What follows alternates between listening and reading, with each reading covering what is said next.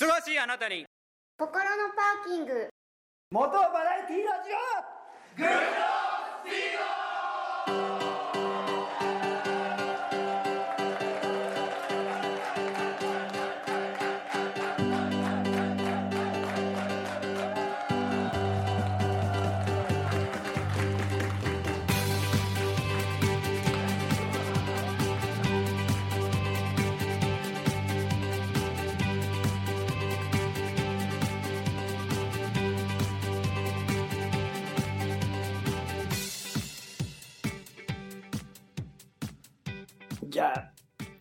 そこそこ長くなっちゃったからやっていくか。またいただいているお便りの方を読んでいきますかね。はい。ちょっと待ってね、はい。今こう膝の上にさ本物のルイ君がさ乗ったままだからさ。ん起きてるんですか？起きてる。あのイヤホン片方聞きながら。でもやっぱ横浜といえばあれですよね。家系ラーメンじゃないですか。ああそうだな。今もう全国区になっちゃったんですけど。い家系ラーメンさ神奈川はそこそこラーメン美味しい店たくさんあると思うんだけどそうですねいっぱいありますよねはい。山岡屋ってさ家系のあのチェーン店があるの。ああはい。ありますね。で神奈川の県内で食べる分にはまあ俺の好みではない。まあそれはいろいろ味がありますからね。そうそうあのラーメンはやっぱ好みが個人によって違うじゃん。うんもちろんたまにたまにはあんま食べないけどまあ何度か食べたこともあるし山岡屋さんの味も知ってるけど北海道のさ苫小牧港の近くにあるのよ。で船乗る前にあの船の中の食事値段の割になんだなってのがあるからで乗船前にラーメン食べてこうとかで使ったことあるんだけどさ2回ぐらい。やっぱりね家系ラーメンはああいうもんだって思ってほしくないの。あの地方にある家系ラーメン食べて。ああなるほど。えそれじゃあその苫小牧港も家系と歌ってるんですか？だって山岡山岡やるの嫌だから家な家なんだけああどなるほど。はいはい。同じチェーン店だから。まあでも神奈川の山岡屋さんと同じ味を出してるんだけどやっぱもっと美味しい家系が神奈川にはあるから本当こっちはこっちで食べてほしいそうですね。大阪あんまりなかったんですよ実は。で唯一けあの関東系列関東の同じ系列のお店があって僕は家系食べるのにそこまで行ってましたね。で鳥取にもそのちょっと家系歌ってる店があるんですけど僕はあそこは偽物だと思ってますね。まあラーメンは本当ほら好みだからね、まあ好みなんで。でもあれは家系じゃないです。僕から言わせれば。あれは家系を模したものですね。だからあの焼きまんじゅうに対する神奈川のあれはほら別にシューマイでもないと思うし俺は家系ラーメンを推したいな。ソウルフードとして。うんそうですね。もっとポピュラーならどっちかって言ったらなんかもうシューマイはなんかお土産専用みたいなイメージが僕の中でありますね。俺結構子供の頃よく崎陽軒のシューマイって食べたんだけどああそうなんです親かが親が買ってきて。はいはでも美味しいかな崎陽軒のシューマイって。いやこれも個人の好みだけど。い いや僕は結構それ早くから気づいてましたね。シューマイだったら僕餃子食べたいなって思っちゃうんですね。ああ俺も餃子の方が好き。でほらシューマイさどうしても硬いじゃん。あのお土産のっていうかお弁当のやつ。そうですね。冷たかったり硬かったり。なんかこうふわっと肉汁じゅわって感じじゃないじゃんなんか。みんななんかもう騙されてんじゃないかなっていう先入観に崎陽軒っていうブランドに。確かに。うん。それはなんか否めないと思いますね。崎陽軒がレストランやってるのよ。何軒か。ありますね。はい多分あのお弁当じゃなくて店舗で食べたら全然美味しいと思うよね。やっぱりその蒸したては。そうですね。多分駅弁とかも多分ちょっと模したものよりですよね。どっちかというと。好きな方がいらっしゃったら申し訳ないですけど、まあ、これも好みの話だからさ量ね。好みな料理の。でも俺は全そんなに美味しいと思わないんだよねだから、だからじゃあ神奈川の名物何って言ってもシューマイっていあんまり言いたくないっていうか、いや別にって。でも今日から俺は家系ラーメンですって言って生きてく。大好きです。いや家系ラーメンは誇っていいと思います、ね美味しいですよね。もう豚骨味がダメっていう人もいるかもしれないですからねなんとも言えないですけどあのほら、えっ、と、本場の豚骨ってさ、やっぱ臭みがすごいじゃん。ああそうですね。また九州とか行くとまた別です、ね、九州の豚骨で。あれはやっぱあんまり臭いの俺そんなに得意じゃないのよ。食べるときは美味しいんだけど、ね。店で待ってる時とかああもさわかりますねそれ。匂いとかお店の外にあの換気扇出てくる匂いが苦手で、はいはいはい。で家系はしの醤油豚骨なんだけど家系はそんな臭くないそうですね。はい。全然臭くないですね。時々九州並みに匂う店もあるんだけどまあだから骨の洗い方なのか使い方なのかなんか違うと思うんだけどさ。そんなに臭くなくてコクがあってで好きですね。またマークから離れてる。こううち何の番組なのになっちゃうからじゃあちょ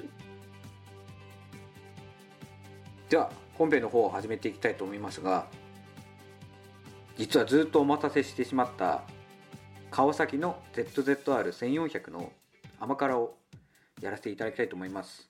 メーカー名言うの大事ですからね。アンディさんからのアンディさんからリクエストいただいお便りと同時にリクエストいただいたんですね。とお待たせしまして。はいお待たせいたしまして。申し訳ありませんでした。で新年一発目ですからちゃんとタイトルコールを元気よく。そうですね。忘れてましたそうですよ。そうですよ。忘れちゃダメですじゃないとよあの音楽音楽忘れるんですけどはい。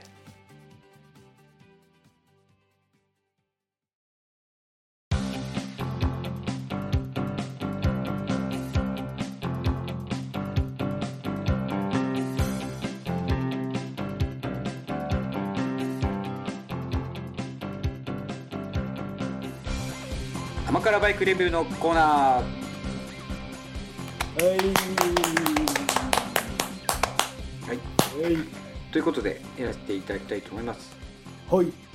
えーこれは川崎モーターサイクルさんのも現行ではもう販売してないと。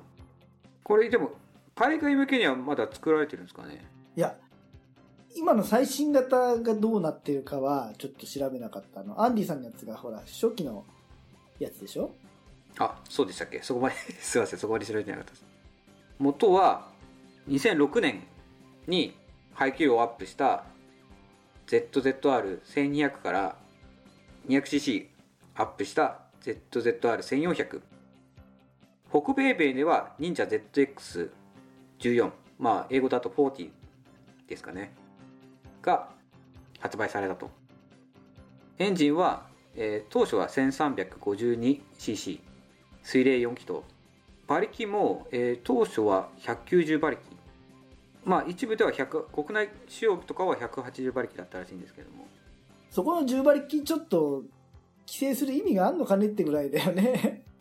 そうですね。なんかもうそこまでいったらあんま大して変わらないような気もします、うんホンダみたいにさなんか半分ぐらいに落としちゃうとかななんかああそうですよね。分かる気もするけど、R RSV ですね。はいまあなんかラム圧ラムエア圧ラム下級圧をかけると200馬力の最高出力が出ると。で当初はその前のモデル忍者 ZX12R と ZZR1200 の役割を統合させてそのサーキットでも ZX10R を脅かすモデルだったらしいです。パワーパワーデーだね。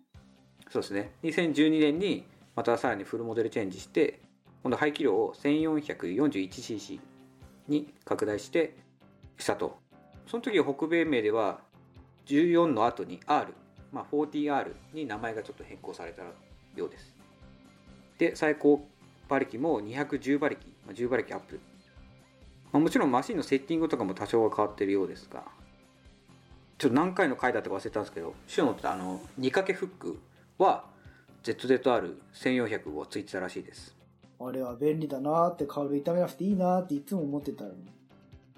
でアンディさんのはその2012年にモデルチェンジする前のやつだと思うよね。あのモデルチェンジ後 ZZR1400 という言い方も、えっと、日本では ZX14R に統合されちゃったから、で、ヨーロッパ仕様だけは ZZR を確か残して ZZR1400R になったと思うんだけど、まあ、お名前からして、えーモデルチェンジ前の車両だろうという風に、えーその前提で考えました。はい。じゃあやっていきましょうい。じゃあ基本的な、えースペックから紹介すると当初は、えーさっき言ったように 1352cc 水冷の並列4気筒エンジンですね。4気筒でまあ結構大きいですよね。4つに分解しても300 1気筒 300cc 以上はいありますね。まあ、はやぶさが排気量を上げてきたんで、あのそれにまたぶつける意味もああったんだろうね。あそうですね。はい。で最高出力は180馬力9000回転で、えー最大トルクが147ニュートンメーター、えーこれが7500回転で、まあ、排気量が大きいんで回転数はやっぱりそれなりにっていうかちょっとひスーパースポーツに比べたら全然低い回転数で、まあ、トルクも馬力も出るというふうになってますね。そうですな。で燃料は廃浴燃料タンクは22リッター入りますもう当初からこれ多分もうインジェクションだったんですかねそうだね。2006年はもう多分インジェクションだったと思いますねまあ歴史ある ZZR シリーズの名前を継ぐけど、ZZR1200 までは、いわゆるその、なんだろう、初期からの改良版改良版で、まあ、1200もすごく、なんだろう、弱点を改善してめちゃくちゃよくできてたんだけど、あまり人気出なかったじゃん。俺はデザインのせいが大きいと思うんだけど、うんそうですねあの一部ではなんかミッキーマウスみたいだってなんかそう、ヘッドライトのね。でも川崎でショップの人い曰く、いや、デザインの好みはともかく、出来は、もう、集大成っていうか、すごいよくできてたんだって、バランスよくて。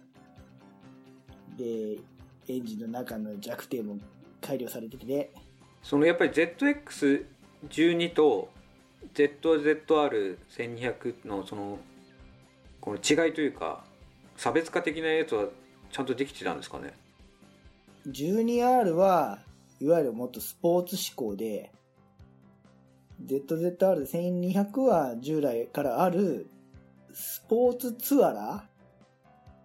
やっぱりツーリングバイクのちょっと前傾気味のマシンっていう。だまあでも車内でも中途半端だったんだろうね。排気量も同じだし。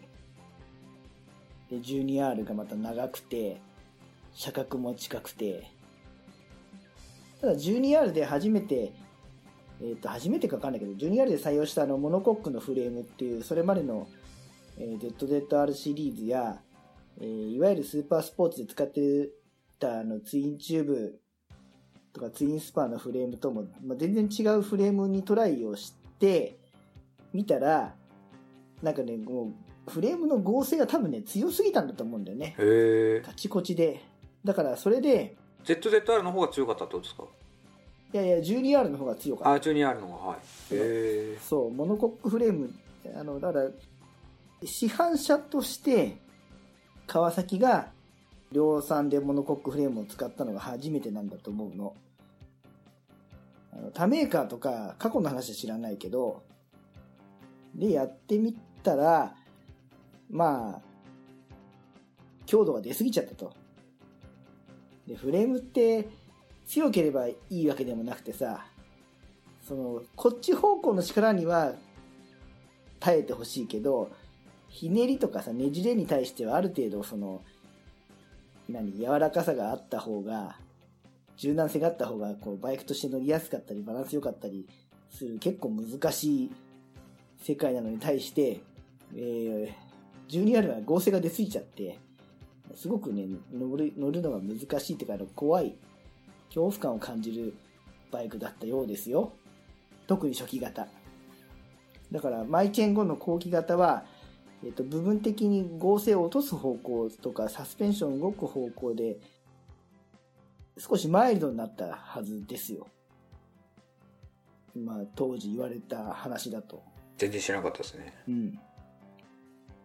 はい。で、そのモノコックフレーム、いろいろネガもあったから、まあ、苦労したモノコックフレームを ZZR の1400には採用したんですよ。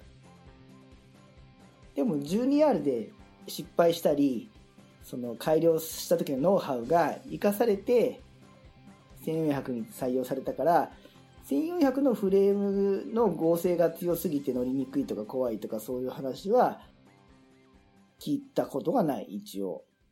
特に、特にネガなことは言われてないな。という新しいフレームを使った、えー全く別物の作りのバイクだって聞きました。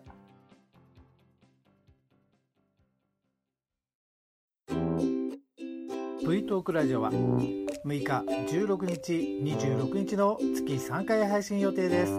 難しいことを話すことはできませんが長いお付き合いよろしくお願いします。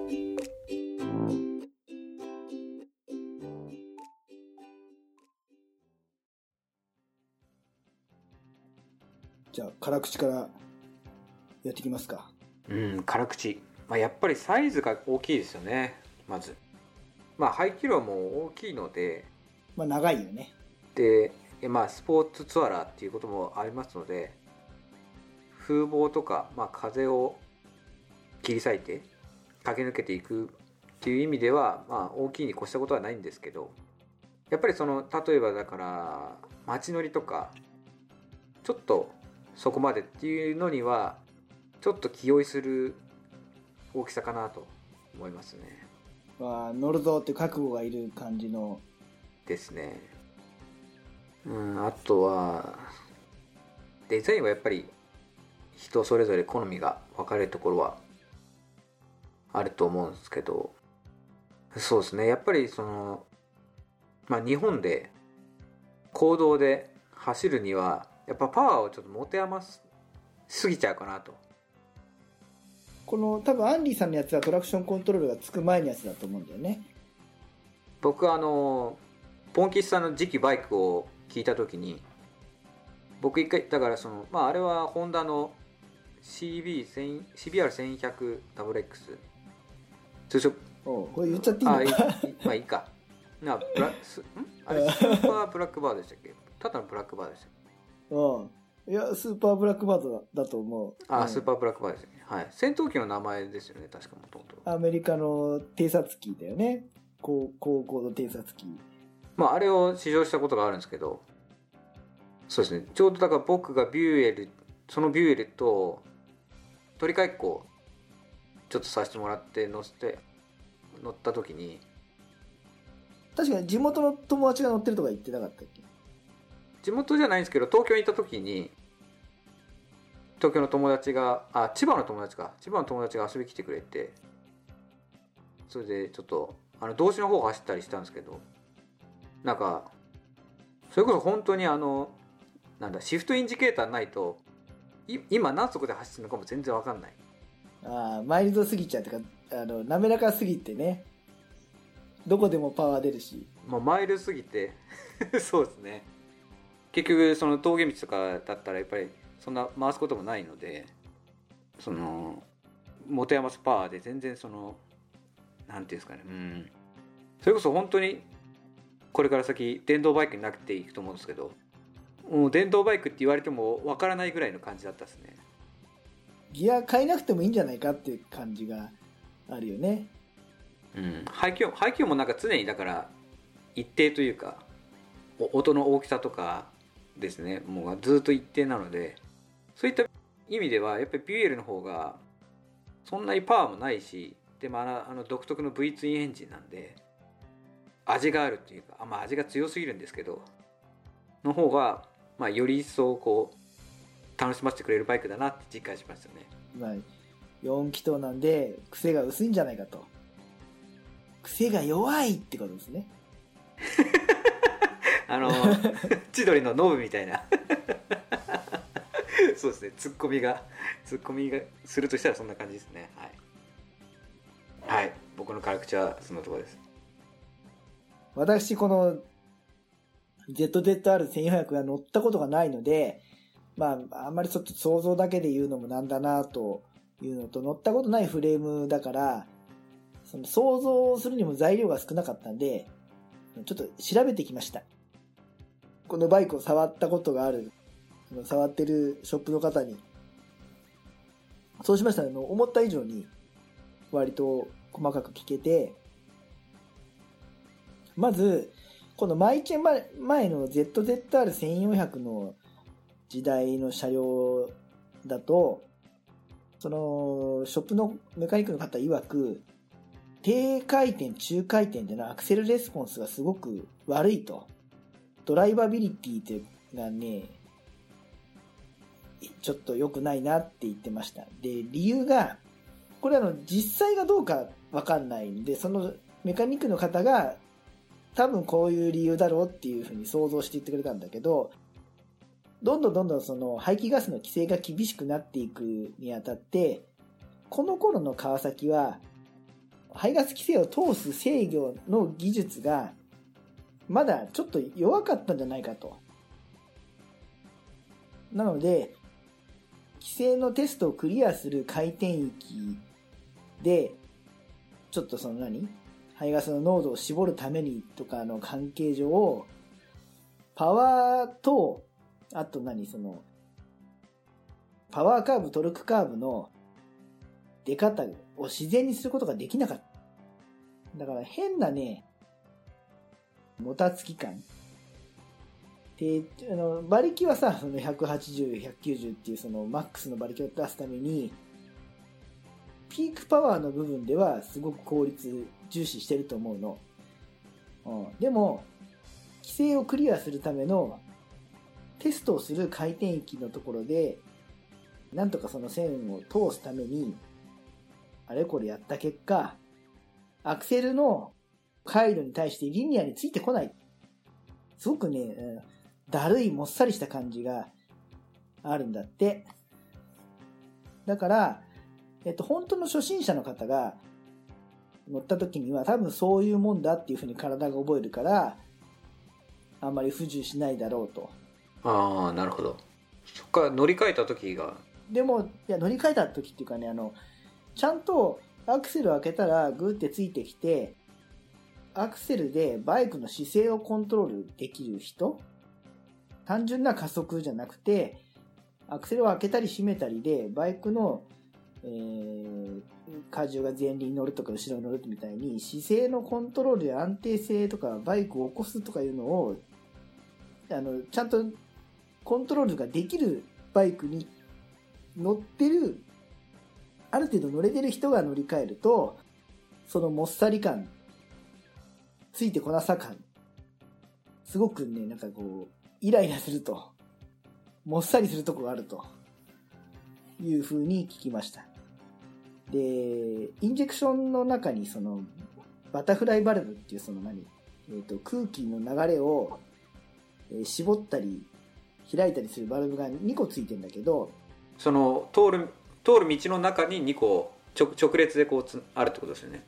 そうそうそう。まあ、多分その道4本ね、4キットだから4本あるんだけど、その一本一本の中に2つあって、片方は人間がアクセルを回すことによって、あの、制御できるんだけども、片方は、その人間の回路によって、さらにそのバイク側が制御して、開け閉め、インジェクションのコンピューターで。そうそう、回路を変更していくモーターで制御するんだけど、その制御のなんかプログラムが、まだ頭が良くないっていうか、いいプログラムがなかったんだと思うって。うんもしも物理的にも。だからね、えっ、と、その、二つ目の、えーバタフライバルブを取っちゃうカスタムっていうか、取っちゃう人が結構いたよ。あの、せっかくついてるそのさ、バルブをもう取ってくれと、もっさりしてうんざりだからっていうぐらい、やっぱり、あのある程度乗れる腕前がある人にとっては、イライラする部分があったらしいですよ。あまあ、それ取れちゃうのもすごいし取っても走れちゃうっていうのもすごいですね。はい、そこエラーが出ないんだろうね。うん、だから人間が開閉するバタフライバルブだけでもう流量を調整した方が乗りやすいと月がいいっていうぐらいだったんですって。はい